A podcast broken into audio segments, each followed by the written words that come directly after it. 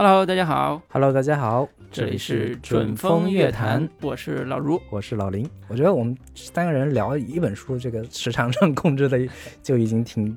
花了挺长时间了。我觉得接下来要介绍书，我们就尽量的能够快节奏的嗯这个嗯简简简洁明了的就把这本书给介绍完。是，对是可以。那我说完，老张，好，嗯呃，我来介绍我的第二本书啊。我刚刚说过，我的希望给自己的一个标签呢，就是呃历史地理还有宏观政经。那我介绍的第二本书是一个，其实是关于这个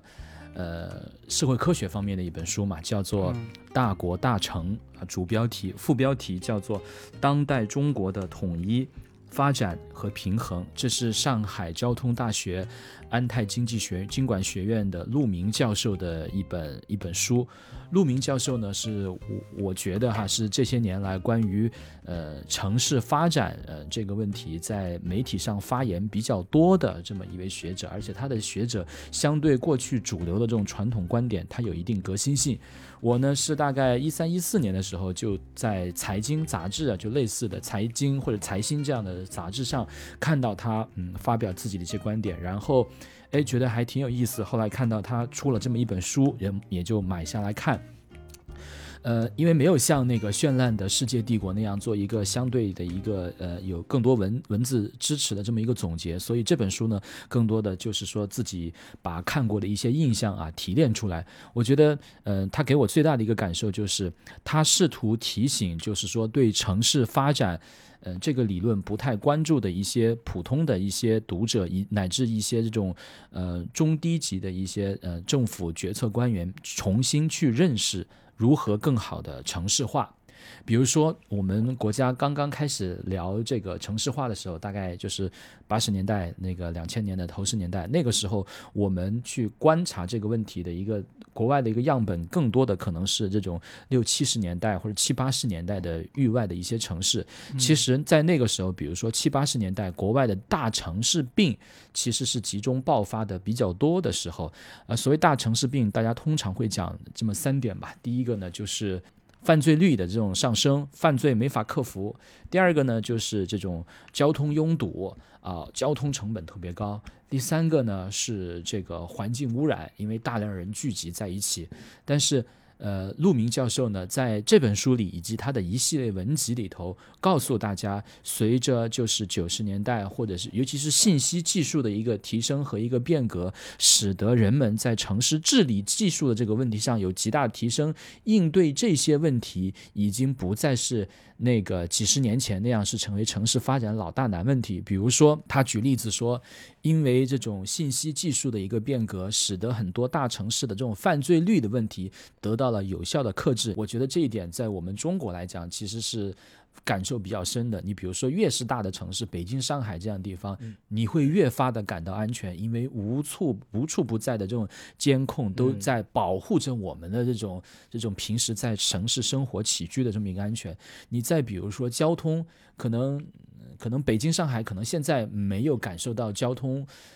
住在这个其中的人可能没有感受到交通有有有很大的这种便利改善和提升，但是比如说看域外的这种情况，比如说看这个纽约啊、东京啊，像墨西哥城，这本书里提到，因为各种各样的这种地铁轨道交通技术，以及各种因为信息技术提升而带来的这种交通管制调配的这种技术的提升，使得交通问题也比七八十年代有极大的这种嗯改进。再比如说环境环境污染的这种问题。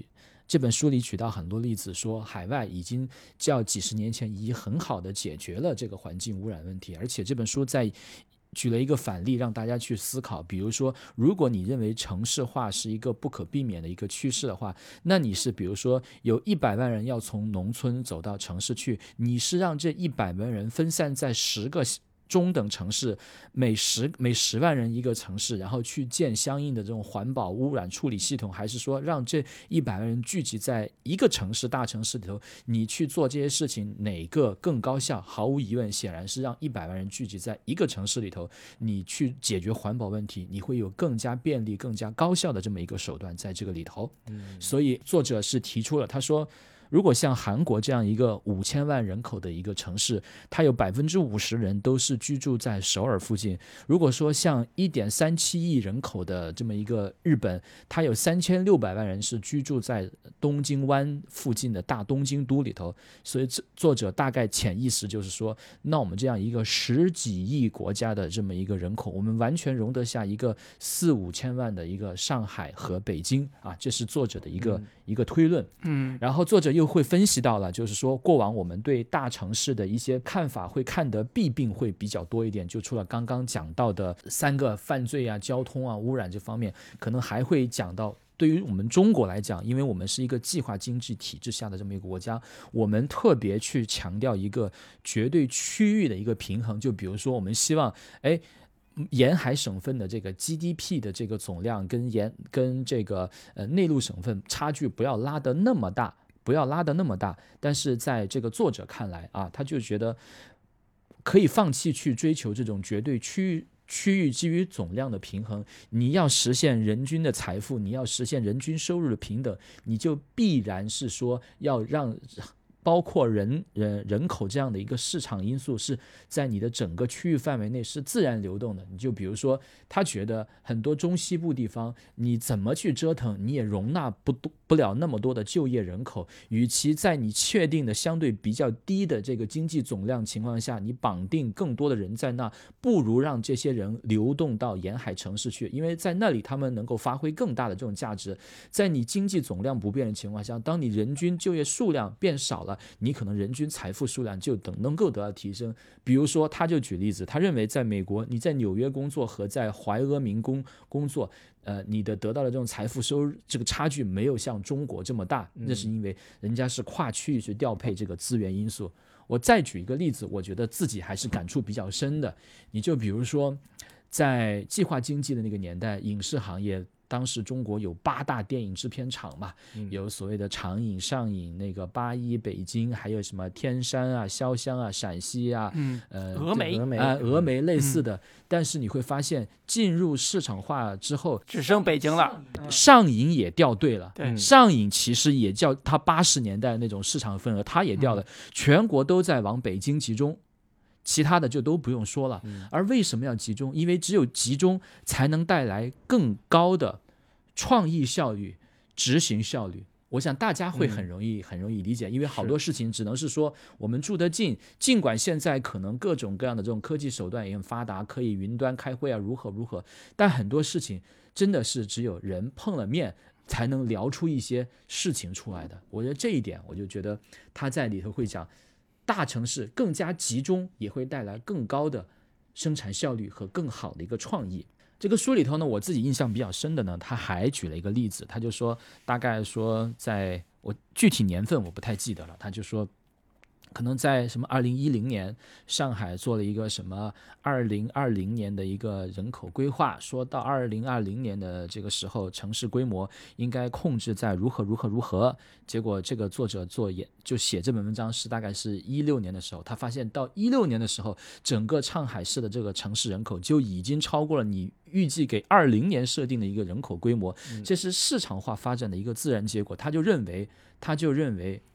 很多东西不是你设定出来，而且为什么说现在城市的很多问题，比如说农民工子女的这种就业问题、社会保障问题会发生，就是因为你做的这个社会服务资源的配置，你是按照你行政规划的那个数去定的，但是实际市场化量导致远远多于你预期的这个外来人口进入到你这个城市里头，那你自然的就提供服务就不足。那这个时候你是怎么办？是要把这些人赶回去，还是说重新调整你服务能力的一个预设？作者显然是希望是后者。所以看这本书，你就能够感觉出作者的一个呃很明显的一个自由主义倾向，他就是希望很多城市的发展由市场来起最决定性的资源配置作用。你毫无疑问，陆明就是一个自由主义倾向很明显的这么一个呃经济学家吧。嗯嗯，当然啦，就像。美国 美呃，美国有美国的政治正确，我们中国现在也有我们中国的这种政治正确。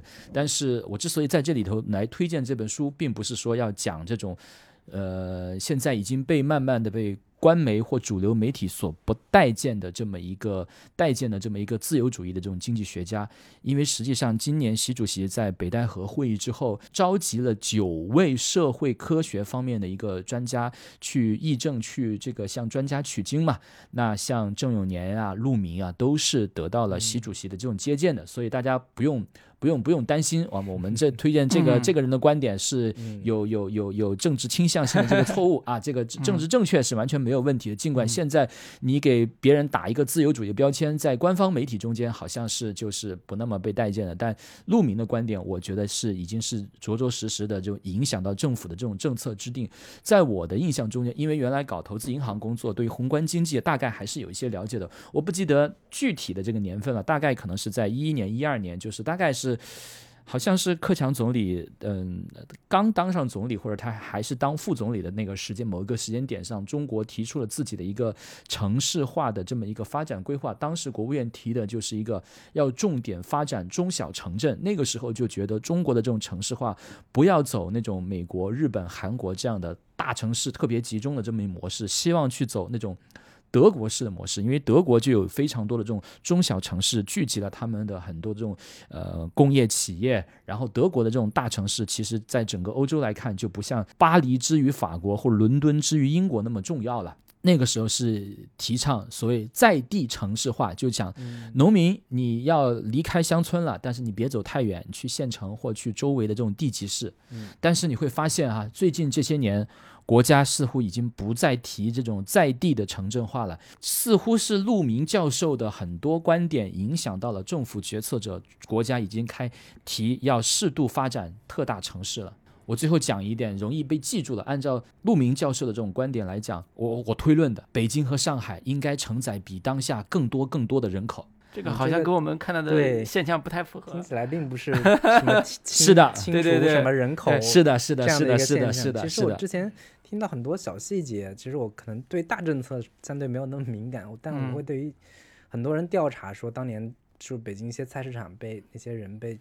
被清理走之后，其实所造成的影响就很像当年印度他们那个。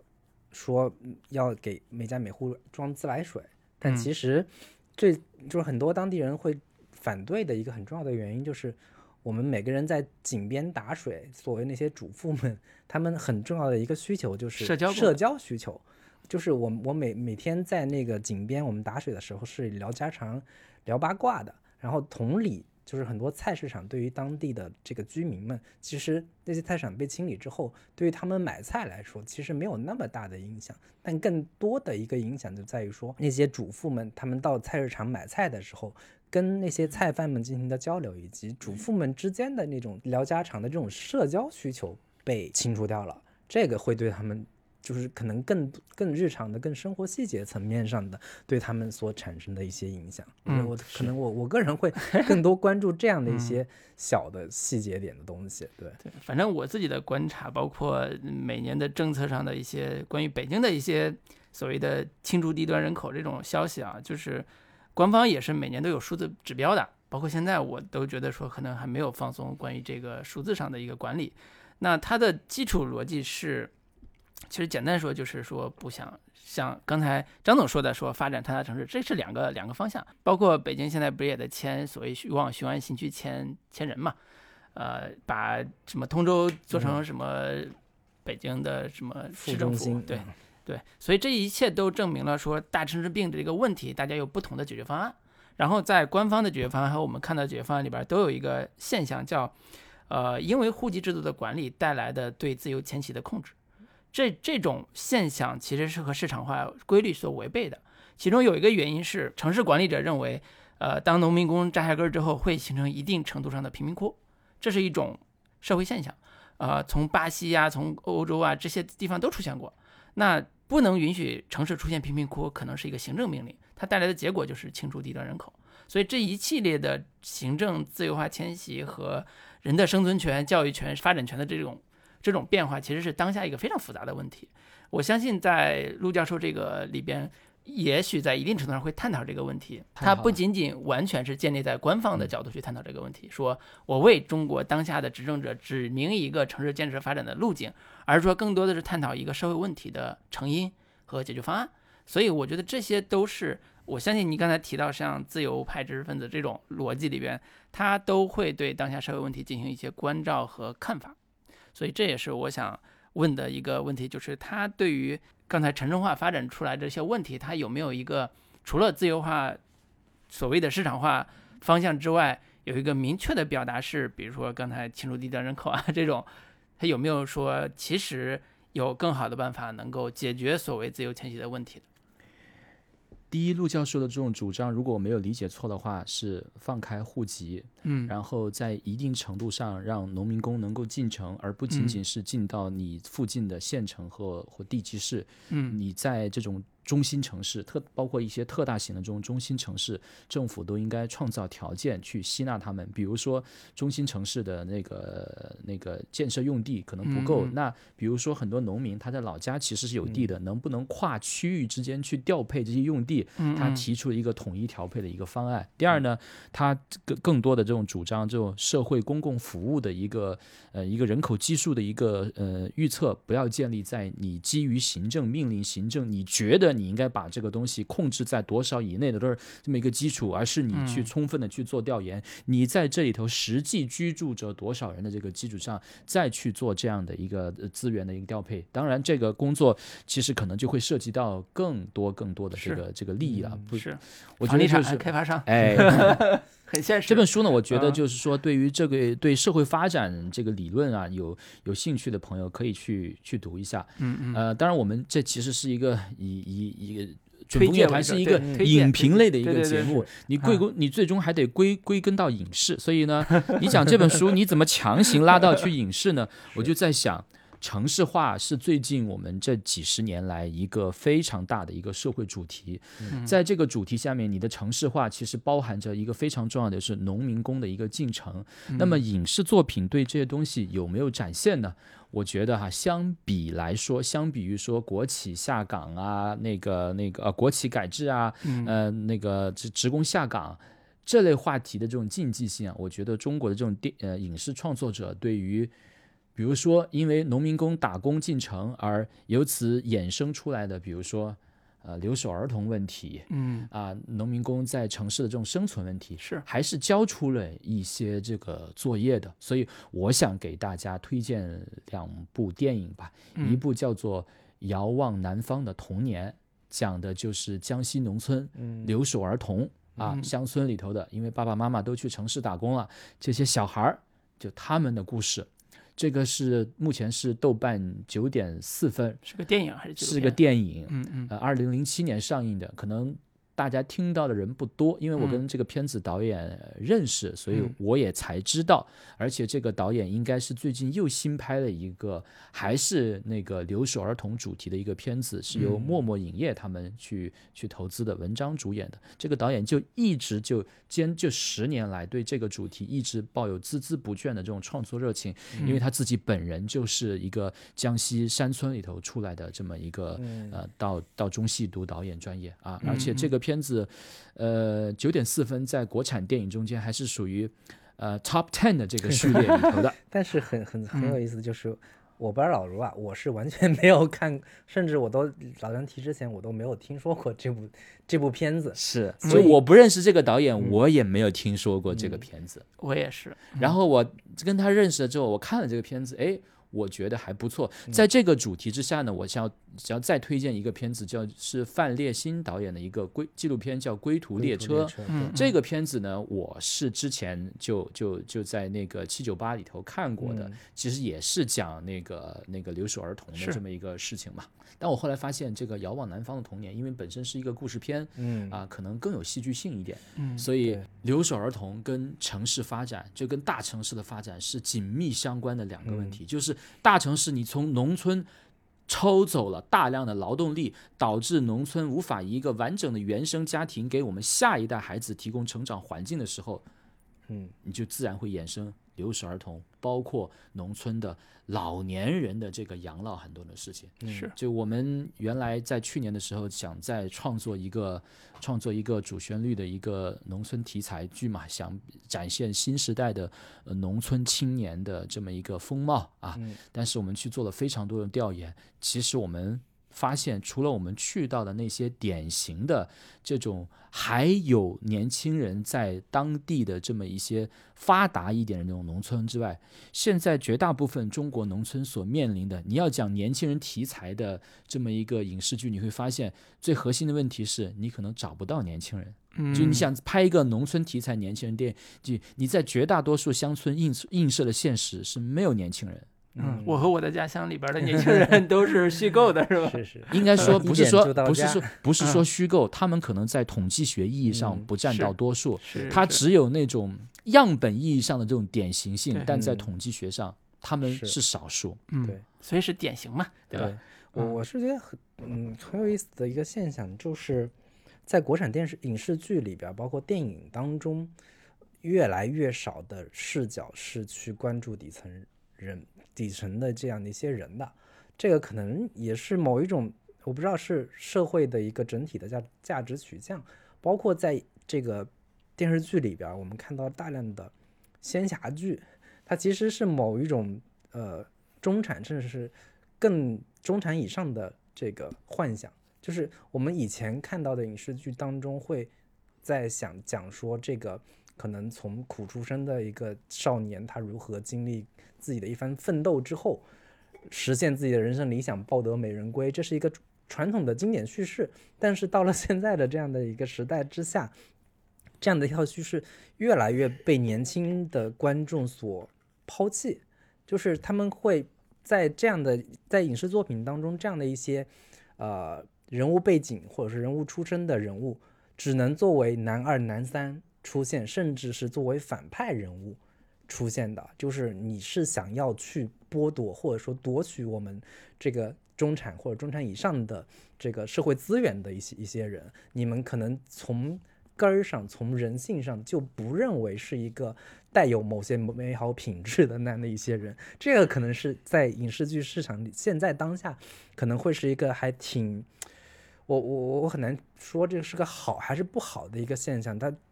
至少它是一个整体的社会的主流思潮，嗯呈现在影视剧当中，甚至是说，我都很很难想到说这两年有什么影视作品是展现外卖小哥儿这样的一个在大城市里面如此庞大的一个群体，很少有人真的以他们为主角去讲故事的，或者说，我都不太期待说有有什么主流的商业性的影视作品。去刚刚像老张所说的，去展现那那样的一批人，我能期待的就是在一部主流的商业电影里面，你能出现这样的一些元素，能把这些社会问题带带一下，就好像这个《疯狂的石头》这样的电影，它会涉及背后说当年的这种国企改制的这个背景之下，这样的一个工厂，它因为出现了一个什么这个石宝石所引发的。这样的一一一连串事件，它能够包装到更商业化的类型叙事当中去，能让观众注意到这样的一些现象，我就觉得非常的满，非常满足了。嗯，对是吗？我觉得我我的我的感受跟那个林老师的感受不太一样。首先，我可以推荐你去看《一点就到家嗯》啊，这个就是你刚刚讲到的也那个是另外一个电影，哎另外一个电影嗯，跟啊。我和我的家乡同同期期上映的，也讲的是快递小哥回乡创业，然后电商我如何如何。并不是说没有这样的一些作品，但是我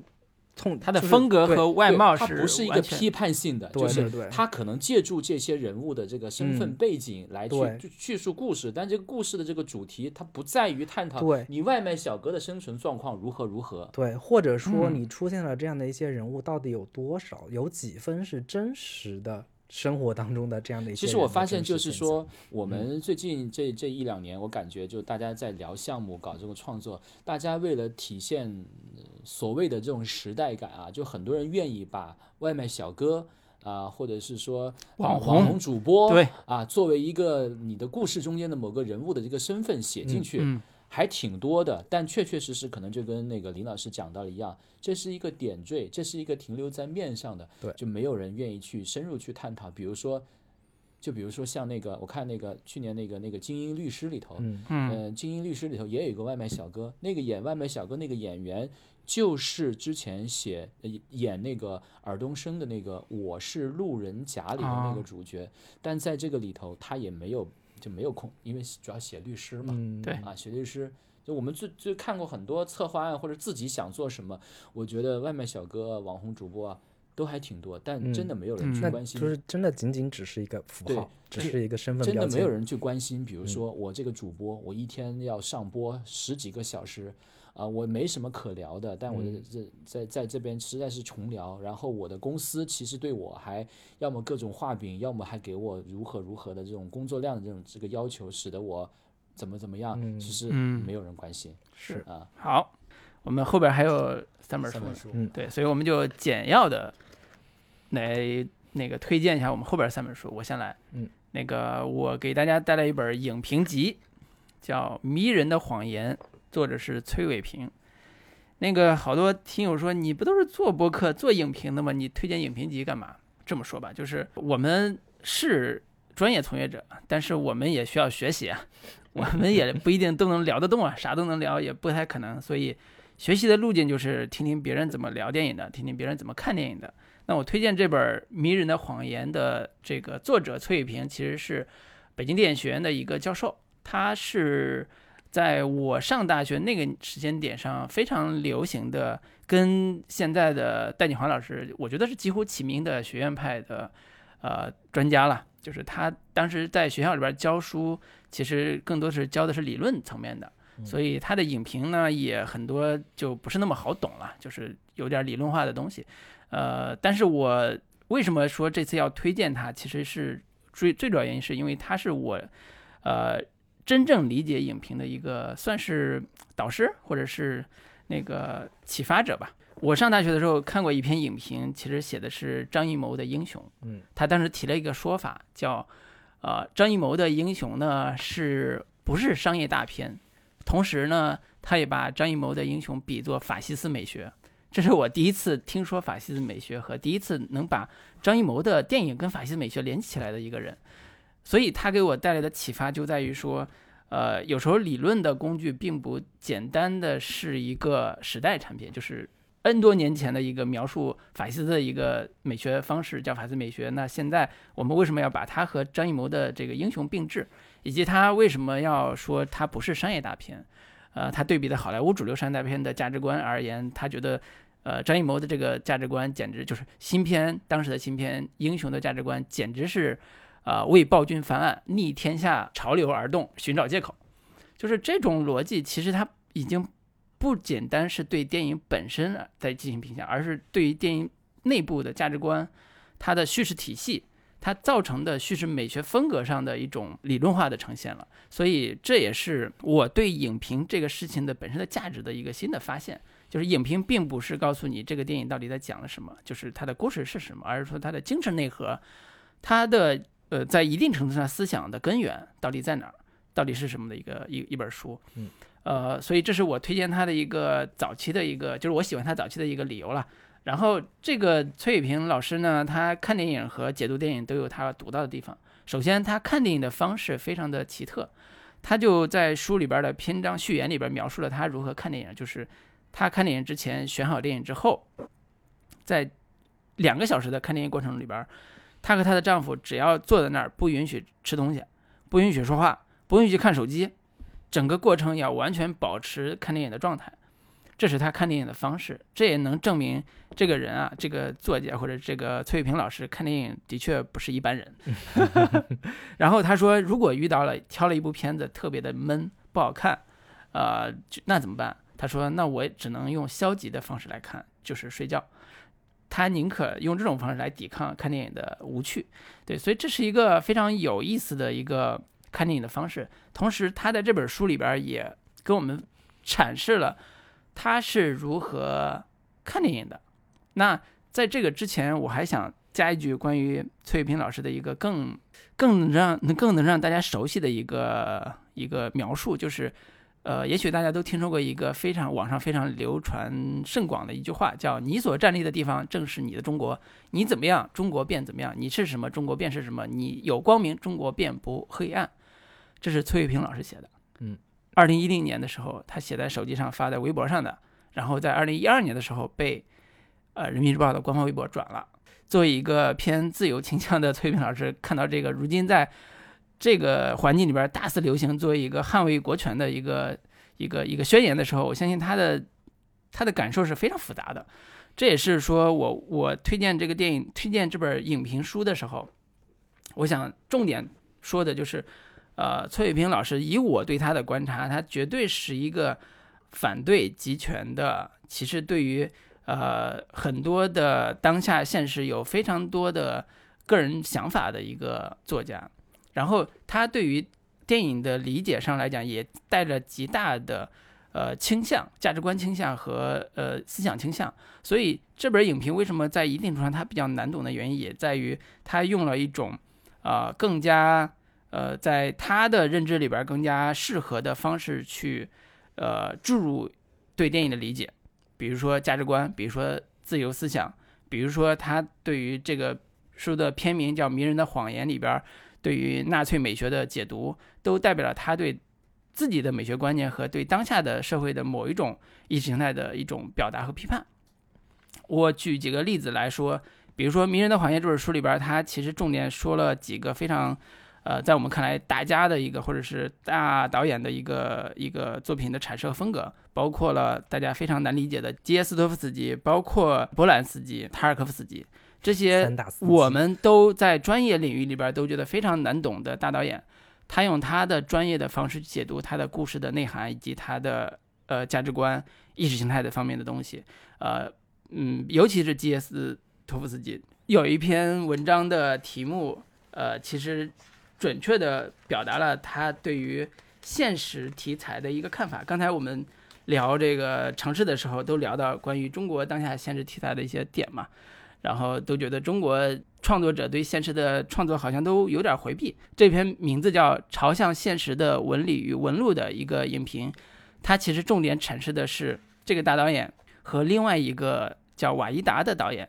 他们在一九六零年代波兰工人运动的这个时期，如何通过不同的方式去表达现实。一个是瓦伊达这种介入现实拍工人运动的，后来获得了。呃，那个戛纳金棕榈的大奖的一个电影作品，同时还有一个是呃更加注重精神层面的人的价值的。那这种对于现实的梳理和表达，其实对于我们当下如何理解电影创作、表达现实都有很大的帮助。所以这是一个呃，我觉得在电影影评高度上，呃非常有建树且有表达的一个影评集。所以我。其实不是特别推荐所有听到我们这个节目的人读，因为我觉得大部分人其实对于里边的电影可能这辈子也不想看，对于里边的那个电影看不懂的电影，他也没有想了解的欲望。我觉得完全 OK，你完全不用理理解那部分电影，也完全不用看这本书。但是我觉得，呃，对于一部分影迷，你如果想更多的了解电影的魅力，你如果想更多的想知道说我为什么看不懂有些电影的时候，我是强烈推荐这部《迷人的谎言》的。因为它会告诉你，呃，所有你看不懂电影的背后，它都有着它的纹理和叙事逻辑。正如他在他之前一本作品里边《我们时代的叙事》里边所写到的一样，有些故事它背后的道德观、价值观是超出我们狭隘的某些人的视野的。你只有突破了一种视野上的狭隘，你才能理解这故事本身的寓意。呃，所以这种呃叙事角度和表达方式，呃，是我自己比较赞赏的。也许它的受众只有。万分之一，千万分之一，但是，呃，它提供的视野的这个解读和对于当下我们国产影视作品也好，还有一些啊国产的一些文艺作品也好，都有非常好的启迪意义。呃，我再举一个例子，有一篇那个文章写的是大意是请陈凯歌看一下那个国王的演讲，它里边重点说的是对于人性的理解，陈凯歌导演还停留在一个非常粗、非常二元的一个解释，就是当呃你对国王的权利无法限制的时候，那你就做一个平民。然后崔玉平的老师的意思是说，啊，难道做一个平民就那么容易吗？你回归到一个更加善良的平民，好像就是一个归途吗？其实并不是。他说，国王的演讲里边对于呃风能进那个雨能进、国王不能进这种平等理念的阐释是更加现代的，更加符合一个对于平民的人性的光辉这个层面上的理解的，而不仅仅是说你只要回到平民那个身份上，你就天然的获得了一种自然善良的这种效果。他对比的肯定是陈凯歌当年的《赵氏孤儿》以及《无极》之类的这个电影，啊，所以我觉得这一类的作家或者这类的影评作者，呃，其实嗯现在已经没有了。我说句非常难听的话，现在已经没有了，因为你在豆瓣上看到那些东西都已经是，呃，非常糟糕的一些宣泄情绪之作。啊、大部分的影评的平台，像呃这部作品里边《迷人的谎言》里边，当时发表的平台是《经济观察报》啊、那个平台现在也不会有这样的影评出现了。所以这就是现在我们面临的困境，就是当你想了解一部电影，想更多了解它的深刻的、复杂的一面的时候，你已经没有渠道获得这些信息了。所以这就是我推荐它的另外一个非常重要的理由。啊、这也是这个作者吧，在呃那个序章里边他写到的，他喜欢看理由的一个喜欢看电影的一种呃趣味，就是他喜欢看复杂的电影，喜欢看不那么容易懂的电影。呃，然后他通过他自己的方式把这些不容易懂的地方告诉你，呃，能让你明白，能让你理解。对，所以这是我推荐他的一个点吧。嗯嗯行，反正关于崔卫平老师，我们之前也算是都有所耳闻吧。嗯 作为一个相对偏自由派的精英知识分子，然后我其实一直对他作为电影人或者说影评人的身份，或者说从我对他理解，作为学者，对于作为自由主义学者的这样的一个身份，要盖过他作为影评人这样的一个身份。那我其实作为我个人而言，我其实这两年也不太看崔卫平老师这样的一些呃我分学术文章或者是分析文章，主要的一个原因就在于说，我会觉得他有有些就是内容上会过多的带有个人的一个价值评判或者说价值判断。对我而言，可能我更希望看到的，或者说或者说这几年的趣味而言，我会更多的想看到你还是更多实实在在的以文本为核心来分析说它的在视听语言上的呃成败，或者说优劣，或者说你你过多的掺杂个人思想的这种形式的话，我会觉得有那么一点说。你手里拿了一把锤子，会看什么都像是颗钉子的这样的一个感觉。当然，我并没有对崔卫平老师有任何的不敬。然后，我经常把他就是对比来分析的一个学者，其实就是戴锦华老师。嗯，对，戴锦华老师也是那种更多的偏呃这个知识分子，然后学术圈的这样的一个视角来看，但是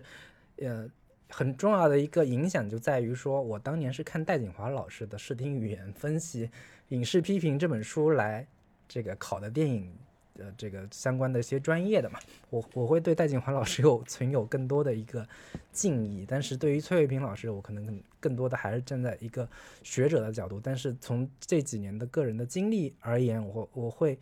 呃相对对这一类的这种学者文章会。有一些疏远的这样的一个倾向吧，对，这是我对于崔卫平老师的一些简单的一些看法吧。对，我想说的也是说，当你了解戴锦华老师，当你嗯看过戴锦华老师的书的时候，还有一个领地是你可以了解的，嗯就是崔卫平老师的书，嗯就是这是两种不同体系内出现的学术影评的风格。嗯一种就像你说的，戴锦华老师是专业的，呃，影视方面的评论者，就是嗯他的专业就是做影视的。嗯，但是崔平老师虽然在北京电影学院，但是他的专业其实是思想史，嗯尤其是东欧的思想史。你想，你要知道，中国跟东欧在某些层面上是非常像的，所以当他研究东欧的时候，不自然的会拿一些价值观和一些对于现代文明的一些理解方式去理解我们中国当下的嗯影视作品，包括当下的一些主题。嗯呃，所以我们在这本书，当然，呃，二十八篇，它几乎大部分都是国外电影，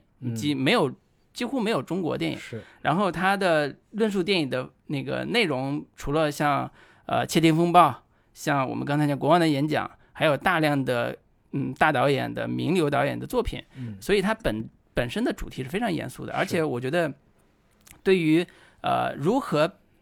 合理的表达所谓的思想或者叫哲思或者叫哲学或者叫哲理的这个层面上，呃，《迷人的谎言》这本书做的也非常好，它并不是生硬的灌灌你进去说，你看这就是你应该学会的呃价值观，这就是你应该学会的思想，你应该接受自由派的思想。我觉得他完全不是这个逻辑，他的逻辑就在于你应该看清人家电影里边到底想说啥。嗯，我觉得这是看电影的方式，是而不是说呃灌输思想的方式。是对，所以这是我为崔卫平多说一句的原因 啊。对，反正我最后嗯再稍微总结两句，就是、我其实这两年不太喜欢看早年的这批学者，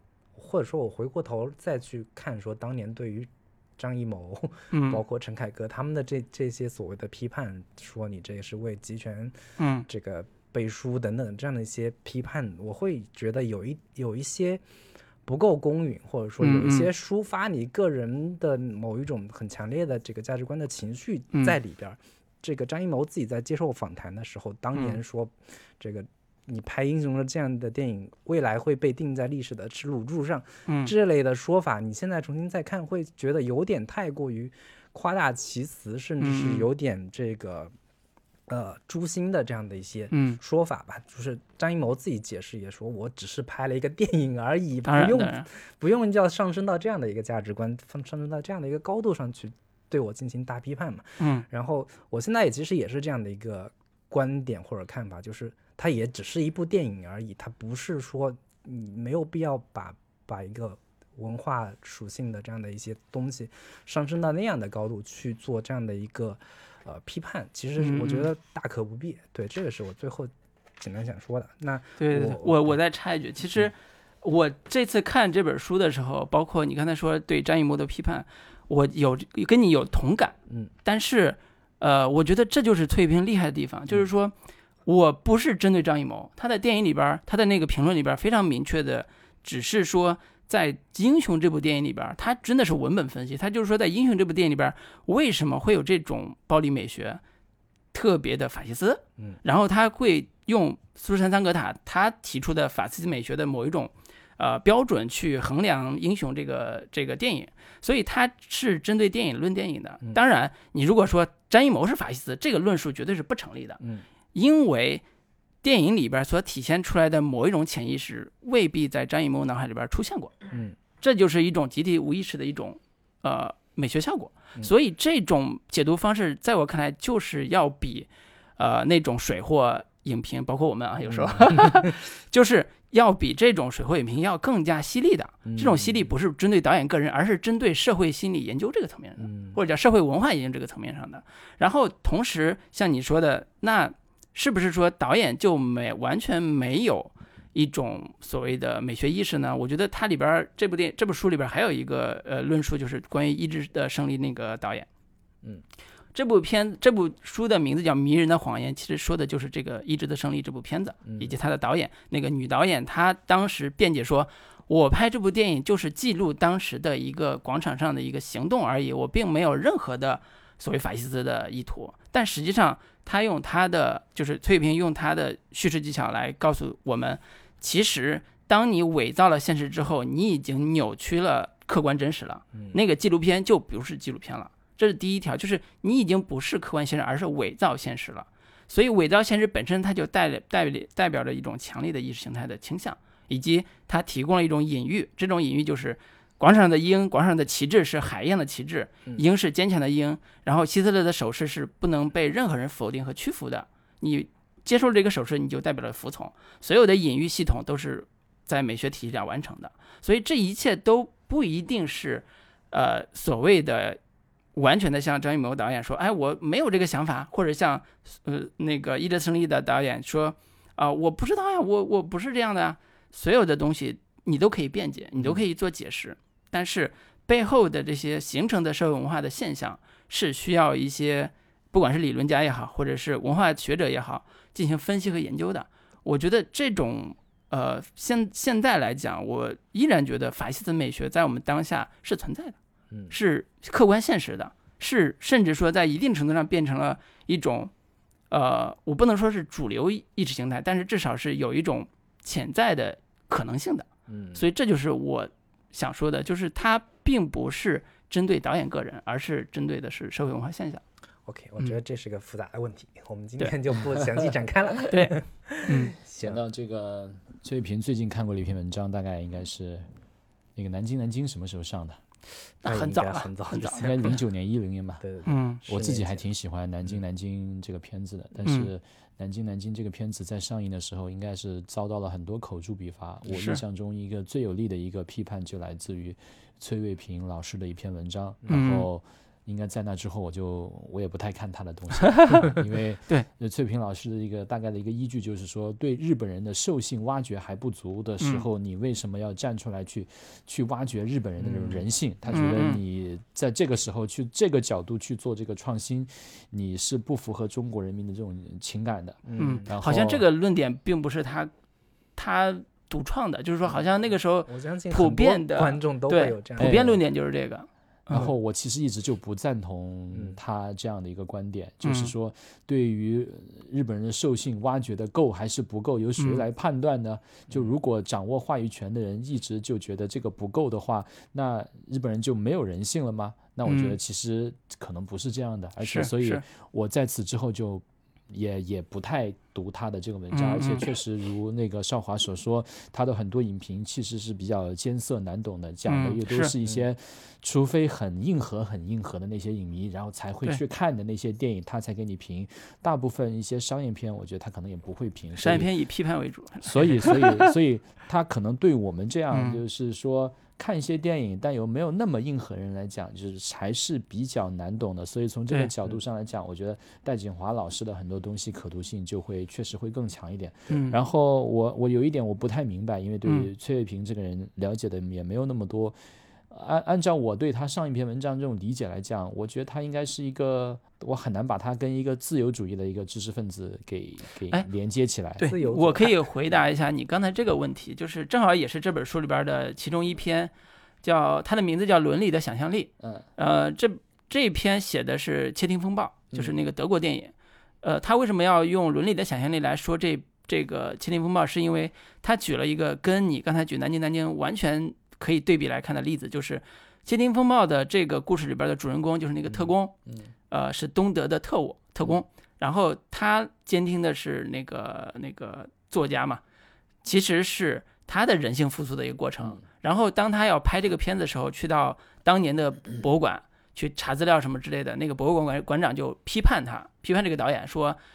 整个东德没有一个人像没有一个特务特工像你说的这样有人性复苏的，你为什么要拍这个片子？嗯然后崔平老师就在这里边书里边说，有一种想象力叫伦理的想象力，它不是叙事的想象力，它叫伦理想象力。当你认为有有一种可能性是有一个呃没有人性的特工在监听作家、监听这种呃艺术家的过程中，他得到了美的复苏或者是人性的复苏之后，他会变成一个帮助他们的人，那这种伦理的想象力就可以成立，这个故事就可以成立。所以这是他来告诫我们国内导演的说，你国内导演你写的有的真的故事特别像假的，但是有的人写的真的故事就特别像真的，是因为他有一种伦理上的想象力，能够弥补故叙事里边的那种 bug。所以我理解你刚才说的那个，呃，崔平老师说说那个南京南京如果没有对于日本人的残酷酷刑或者是暴行的揭露，揭露嗯，或者叫充分揭露的前提下，你去说呃日本人的人性是不合适的。呃，我觉得这个理由跟我刚才说《迷人的谎言》跟这本书里边说到伦理的想象力这个，我觉得可以结合来看。对他并不完全是否定这个，他只是需要有一个口径来表达他对当下某一种历史的看法。所以这是我理解崔明老师一个很重要的点，就是他的影评并不只是影评。那那你嗯刚刚讲的，我觉得我理解了，他好像有点双标啊。嗯，对对你可以说他双标，对他有点双标，就对我们去做人嗯性化的这种、这种挖掘，他觉得你这是不妥的。但是嗯对于国外那边，然后那个很多亲历者觉得他没有见嗯到过那个有人性复苏的这么一个特工，你艺术艺术创作的这种角度去挖掘他人性复，或者说虚构他人性复苏的这么一个过程，那崔崔平老师他就觉得，哎，这是这是这是可以的，这是允许的，甚至他是赞美的。嗯，对，你可以说他说他双标，因为这种呃表达是在不同语境下的。因为我没有完全现在没有完全想象出来那当时他写南南京那个状态和最后他描述的这个语境啊，所以我觉得这肯定是在不同语境下的。如果感兴趣的听众可以找这个嗯他的 几篇影评对比来看一下，我觉得这都是一个呃理解他的想法以及理解电影本身的一些呃趣味吧。我觉得这些呃点都都是一个嗯学习和发发现的一个过程。嗯我再问一下，是不是他最近这几年他自己也不怎么写了，或者是说他的发声渠道慢慢慢慢的就没有了？似乎有这样的一个倾向。对，我觉得这就是我之前想说的，就是这类影评你现在已经看不到了。其实不只是他，不只是他写的东西，而是说所有跟他有共同想法的人的表达的东西，你已经看不到了。嗯，对，就不只是他的问题。对，嗯，嗯，行，那这个老卢的这个崔卫平老师这个诶环节，环节 问答环节到这里。我嗯这个简单给大家推荐一本我最后要推荐的书，是一本小说，是双雪涛老师的《猎人》，是一部短篇小说集，一共嗯十一部短篇。嗯那这本小说我之所以看呢，也是因为他最近拿了一个文学奖，叫宝珀文学奖。那这个跟他一块儿最进入到最终决选的五个作家，包括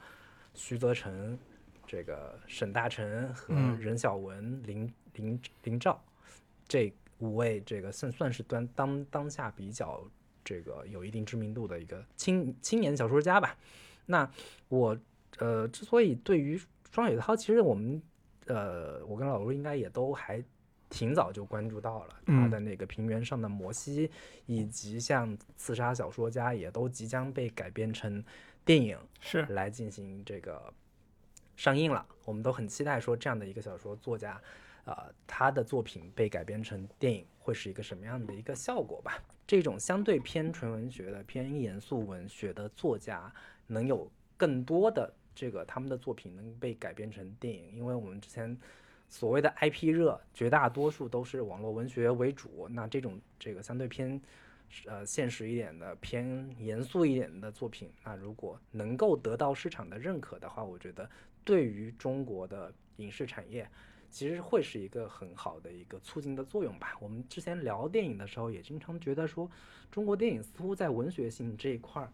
好像有一点偏弱，并没有说有特别好的呃文学文本被改编成电影作品，不像当年这个张艺谋他们第五代有大量的好的小说文本，包括莫言呀、苏童啊他们的这些作品被改编成这个电影，然后促成了第五代的一个所谓的当年我们电影中国电影的一个高峰时期。那是不是有新的一代的接班人可以这个进入到电影行业呢？那之前所谓的东北文学文艺复兴，包括双雪涛呀，包括那个这个郑执啊、班宇啊等等的这一批这个东北作家的作品，也引起了大家的这个广泛讨论。那这一部《猎人》一共是十一篇小说。那我我觉得我之所以看这个，呃，这本书一个很重要的一个原因，就是我在看完之后，我发现说，双雪涛似乎并不是完全就是一个我们我之前所想象的那种纯以东北为基理，或者说以东北为最核心的一个表达，大量的这种烟呃艳粉街呀，什么下岗工人啊，像铁西区那样的那那种这个文字风格的表达，它其实是有更多面、更多元的一个呃风格和呈现的。所以在他这本小说集里面，十一篇小说，其实每一篇小说的题材、每一篇小说的风格，其实差异都还挺大的。包括有那种偏有点民国武侠小说风格的，有偏就是当下的这种他之前写作的那种悬疑风格的，以及带一点科幻色彩的软科幻的这种科幻文风的这样的一个作品。其实对于我更全面的认识双雪涛的这个小说作品，其实是还挺让我有所惊喜的。然后，如果你这个这你本身对于呃双雪涛不是特别了解，以及那个想想通过哪一本小说去了解一下他的风格的话，我觉得这本《猎人》也是一个比较好的一个呃切入点，或者说切入的一个入口吧。嗯如果你这个很长时间也没没怎么读读小说了，没怎么读短篇小说了，这本小说可以让你看一看，说现在当下的中国年轻一代的小说作者，他们嗯的短篇小说的功底或者说能力到底在哪儿。对但是呃，因为他现在这本小说在豆瓣上评分其实不是太高，虽然拿了宝珀的最最高奖，但是在豆瓣上也就是七点三分。大部分嗯人反映说这本小说对相比起之前的像《飞行家》呀，像《平原上的摩西》，似乎进步没有那么大，甚至嗯是说有退步的这样的一个迹象。但是对我而言，我觉得可能我并不并不太去这样的角度来看吧。虽然我在看这本小说的时候，也是觉得这本小说明显是前半部分好过于后半部分，但是我至少能让我看到这本小说的过程当中，能让我说发现说，原来双雪涛是一个如此多元，他的嗯，小说创作技巧是非常成熟的。嗯这这一点是让我觉得还挺意外，或者说挺惊喜的。所以我就简单介绍其中两篇作品给大家简单的这个做一个推荐。其中第一篇就是他开篇的这篇叫《女儿》，这个这个故事在讲的方式是说，一个本身是一个小说作者，刚刚在讲完，就是做完一个这种呃讲座之类的东西，忽然有一个有有一个陌生人就跟着他说，意思是说你你好像哪篇小说抄了我的抄了我的东西还是怎么样的，嗯然后那个我我我我自己也是个写小说的，我想把我的小说作品发给你看一看，然后那个作者就觉得这种人我见多了，我根本就打发他一下，但是缠就是缠的这个被被被缠的有点这个没有办法了，只好给他留了个邮箱，让他发他的作品过来。然后这篇小说是一个文本套文本的这样的一个叙事方式，就是那个那边的那个人分段的把他的小说一点一点发过来，就是形成了这篇小说里面新的一个 文本。里边有个故事，对，里边嗯有个故事，那边那个故事讲的是一个什么故事呢？里边的那个故事在讲说，有一个人被一个杀手追杀，被杀手追杀之后，他就跟那个杀手商量说，你们能能不能先别杀我，因为很快我的女儿就来了，我的女儿长得非常漂亮，然后呢，你来了之后呢，我就把她嫁给你，然后把我把我把女儿这个后事都料理完了之后呢，那个你你你你可以杀我，嗯，就是你你先等一段时间，然后小说的文笔其实是非常，我就我在看的时候，我觉得那个人小说发过来的那篇小说是非常的吸引人的，嗯你会很期待看下去，说，诶，他的女儿什么时候来？那他女儿来了之后会发生什么事儿？但是他最后留了一个结尾，就是他也一直催那个人说，你把最后结尾发过来呀、你怎么？我我特别想想期待看你最最后的结尾到底是什么。最后他就戛然而止，就嗯，也不告诉欺骗观众，对，也不告诉你他最后结尾到底是什么，就嗯这个整个故事就讲完了。嗯我觉得是还挺有挺有意思的一个创意跟构思。读者说你啥时候把结尾发过来？然后另一篇叫《武术家》，这两篇是我最喜欢的。然后《武术家》是一个相对偏民国时期的一个故事，是一个当年的一个民民国时期的一个武术大家吧，武术宗师，就是，但是他的武艺特别高强，但是他不愿意跟人比武。于是有一天，他接到了一个相当于是挑战书，一个日本人发过来的。那日本人也不是说什么有军方背景，就只是一个呃来到中国的一个民间武术家，然后向他发起挑战。然后到了他家之后，跟他说：“你拿了我们家的一本武功秘籍，这本武功秘籍，这个有一个邪术，相当于是你修炼之后，你是可以呃修炼出一修炼出来一个相当于是你的影分身这样的一个一个人出来，所以你当跟别人对打的时候，会有会有另一个人帮着你，相当于是你以二敌一的这样的一个一个形式。但是，但你修炼出来的这个影分身，慢慢是会占据你的实体的，就是你会慢慢被这被另一个嗯你所创造出来的分身所吞没，然后那个人就取代你。但是很有意思的一个设定就是，那个取代了你的人是不知道你已经死了的，就是嗯他会一直在寻找说，哎，我原先跟我一块儿的，相当于是关系非常好的那个人嗯到底去了兄弟哪哪儿去了？对他到底去哪儿了？找不到你了。到所以那个，所以他那个武术家的那个他那个父亲就说我没拿你这个东西，但其实他、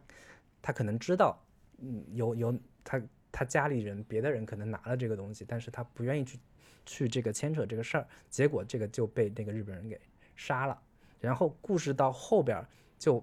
牵扯都牵扯出来说，原来他那个父亲是一个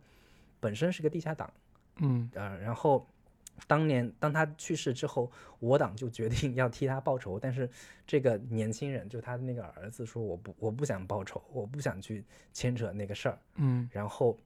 后边的故事，我觉得我不想给大家剧透太多，就是他当他呃一有一天重新到了北平还是哪儿之后，在路上发现了一个女孩儿，而那个女孩儿恰恰就是那个当年呃吞噬了本体的那个那个分身，然后。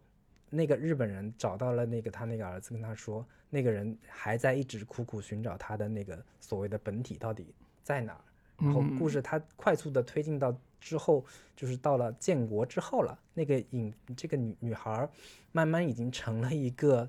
就是我党内部管文艺团体的非常重要的一个女性的这个领导者。他背后其实有有某种这种自己的个人表达跟趣味在的。嗯她的最后的一个点就在于说。你只需要在他耳边说：“你其实是一个分身，你该走了。”那个人就会烟消云散。嗯 就是他的这这些设定，我很期待说，如果放在就是电影当中呈现出来，他的这样的一个高概念设定，放在一个民国武侠的这样的一个背景之下，会是一个还挺与众不同的，可能跟以前看到的武侠故事完全不一样的这样的一个。一个一个套路，甚至有点徐浩峰的这样的一个感觉，对，所以我对在看这篇的时候，我都觉得，哎，双雪涛似乎还能写武侠小说这样的一个路子吧。对，嗯其实我觉得还挺挺特别的吧。如果大家感兴趣，对双雪涛感兴趣的听众，可以找他的这本《猎人》来看一看。对。其实听完你讲这俩故事，是明显感觉到他跟之前的《平原上的摩西》甚至《分心家》那个时段的创作风格是有明显的转向的。嗯，前两部的作品更多的是呃非常写实的，以东北呃往事啊，或者是东嗯北风格的，相带着一定一定的城市呃风貌的嗯呃人的生存故事。嗯呃，比如说平原上的摩西是他们那个破败的工业城市，然后到飞行家有更复杂的乡村和城市的这种交汇。到了这本儿猎人，感觉已经到了从实到虚的这个层面，更像刺杀小说家后期嗯的这种风格了。他已经不仅仅把故事放在很写实的人物情节上了，嗯，他已经开始追求更加虚幻的、更加、嗯更加虚构的一种一种叙事技巧上。嗯对，所以这是明显感觉到他的创作的转向，他嗯。摆脱了一种非常写实主义的这种创作风格，转向了一种我们叫博尔赫斯式，嗯或者是这种超现实或者某一种风格吧，就是这也是很多人说，觉得双雪涛似乎你成名之后，嗯离开飘了离开了你的你的根基，离开了你的东北这片 嗯。这个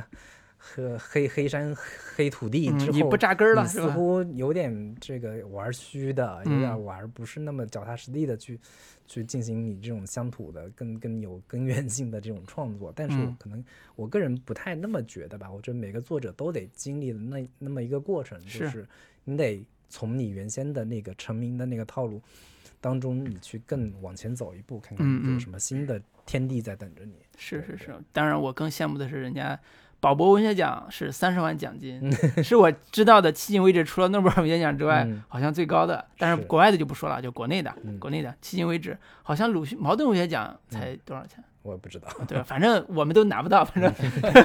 跟你没关系。对，跟我们没关系，只是说这个在文学奖这个层面上，宝博今年给了双雪涛，嗯啊、我觉得我不能，因为我没看那本书，我不嗯能觉得它一定实至名归，但是嗯我觉得至少代表了一种文学界的风向，嗯，啊，文学界文学界特别欢迎年轻人，是，文学界特别希望年轻人能出头，嗯。因为宝博的玩法是不记名的，叫匿名投稿，最他那个后选出来的。那个评委也包括像什么孙甘露呀、苏对童呀、西川，还有张亚东等等是是是这样的一些人。嗯嗯，对，所以算是一个文化现象吧，就是是关注双雪涛，也可以同时关注一下每年的宝博文学奖。嗯嗯，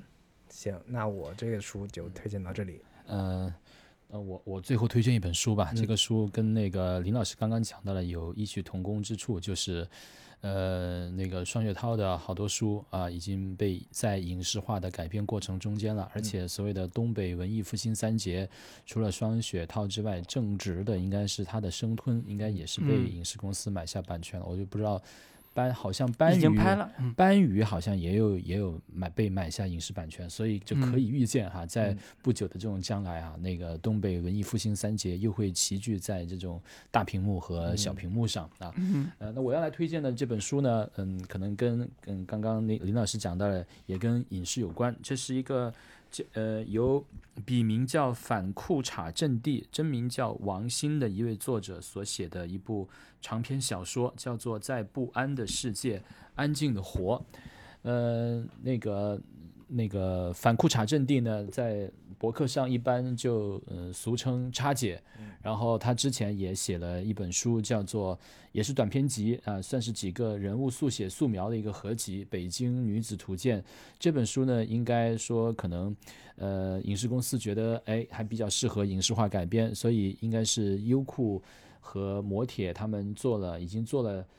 呃，一部四四集的一个网络电影，对。啊，应该算是这个网络电影中间在试图把网络电影的内容和品质去提升的一个努力方向之一吧，就是走这种现实主义的，然后走这种女性观众为主要售卖点的这么一个创作啊，所以这是一个作者，作者呢应该是在某个时尚媒体工作过。这本书写的是一个时尚嗯杂志行业的，从九十年代到一直到二零一二年，这么时间大概跨度是接近二十年的这么一个一个呃，算是新中国的时尚媒体杂志的一个创业史。嗯我揣测呢，这个创业这个那个写作过程动机应该是某创业呃某时尚集团的三位初始创始人合伙人之一，应该在这个职场斗争中间，就是嗯不知道什么原因，然后就退出了这个退出了这个公司。完了，他可能有很多想表达的，应该可能他来自于受益于这个作者，然后作者写了这么一个虚构的这么一本书。但是只要是看过这个书的人都知道，这个故事是对应着现实中的某一家真实的一个嗯，时尚媒体。对，那中国时尚媒体就那一家，其实。还那还有啊。小的还有几家了，啊小的还有几家了。某时尚集团，嗯。呃，我原来做投资银行的时候呢，跟这家公司的这个老板打过交道，我们嗯。也帮这个公司试图去做过融资和三板挂牌，嗯。所以这个本这本书里头写到的好多人物，其实我都实际的去打过交道，所以这是这本书呃出来了之后，我挺愿意去看的这么一个原因，因为原型人物你都认识。嗯当我看了之后呢，我就我就觉得，哎，这本书写的还挺好的，一很写实，第二呢。我觉得就是说也写的很有趣，所以有趣，可能就主要是从人民群众喜闻乐见的这种角度来讲，有很多这种八卦，或者是说很多广告行，就是媒体行业、广告行业的一些只能在饭桌上流传的一些译文，都被这个作者以这种虚构人物的这种形态、现实的这种流传出来。所以大家如果喜欢看八卦的话，我觉得这本书里头会看到很多。影射版的真实八卦在这个里头，你比如说这个人物原型，这里头江海、林默、张海啊、张涛、姚丽娜、齐一鸣都对应着现实生活中有名有姓的人。我举个例子吧，比如说这里头的这种投资人齐一鸣，其实就是现在对应着现在 IDG 的董事长熊小哥，知名的投资人物。嗯，那其他的我就不再不再不再多说了啊。对有那里边一定有一个时尚女魔头啥的，呃，就是主编，对，女主编，对对对嗯对。第二呢，我觉得这个事件的主线啊，还跟是我们所了解到的时代发展脉络还还挺接近的，就是从这个时尚杂志怎么怎么破冰，怎么从体制里头拿版号，然后到跟老外去合资，到不断的去应对各种各种跟外老外的这种合。从最初只有一家老外进入中国，到很多老外进入中国，到最后从最初的广告商都看不上，到最后是成为中国的这种顶级品牌广告的这种投放阵地，嗯把整个的这个行业发展脉络都融入到了这个公司的发展中间去，而且这其中也有很多很好看的一些所谓的呃职场的宫斗戏啊，嗯或一些商战的一些成分在这个里头，所以我觉得。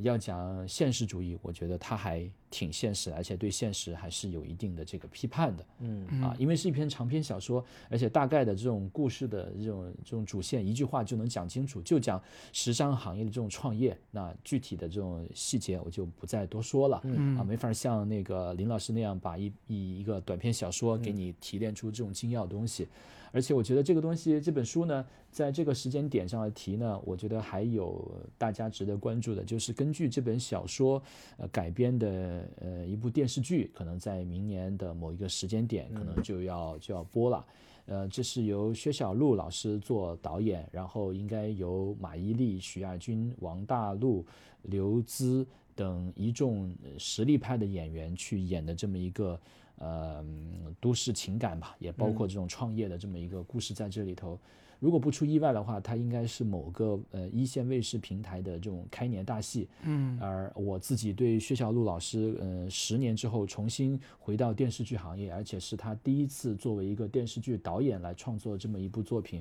我还是挺有期待的。所以也有兴趣、有闲的这种朋友，也可以在这个剧播出之前，嗯、提前看看这个小说。我觉得作为职场小说来讲，这本小说是写得非常好的。嗯，那听下来是本来听下来是一个行业剧的 小说，嗯呃，但是一一转念说拍出来会不会像我的前半生一样是一个 情感伦理？嗯，不剧透了，应该说这个剧跟小说还是有一定区别的，不是嗯那种完全取材于这本小说的。因为薛老师的这种创作习惯也在于，就是说他会加加入很多自己的这种理解进去。嗯，但嗯，据说职场部分，这看过片子的这个几个卫视的这种购片的这种朋友们，对片子评价还是比较高的。嗯嗯，对，那我们就期待一下，明年等它上映的时候，我们要不可以做一期节目，看看它的这个 播出效果到底如何？对，我们看你到底是不是一个行业剧对对对，再做评判啊。哎到时候我们真的这个有些这个意见的话，我们也是会尖锐的指出 来，非常非常诚诚实的指出来的。对，行，那我们今天的这这次读书节目做的稍微有点长，我觉得估嗯计会分上下两期来进行播出。是是，对，那就跟大家聊到这里。那希望以后还是可以有机会再跟老张一块儿聊聊这个呃，读书呀，对我打断一下，这不叫希望，对不对？哎对不是，我是说热切期待说，赶快有一次对，新的这个读书节目，我们可以把这个这一次聊完的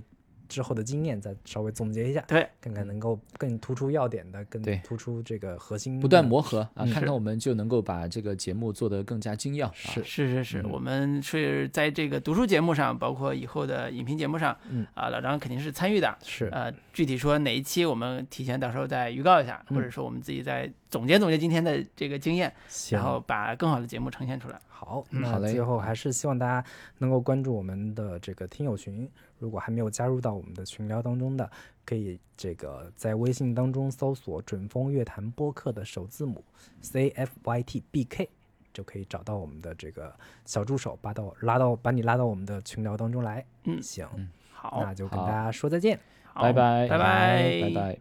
Is this the real life?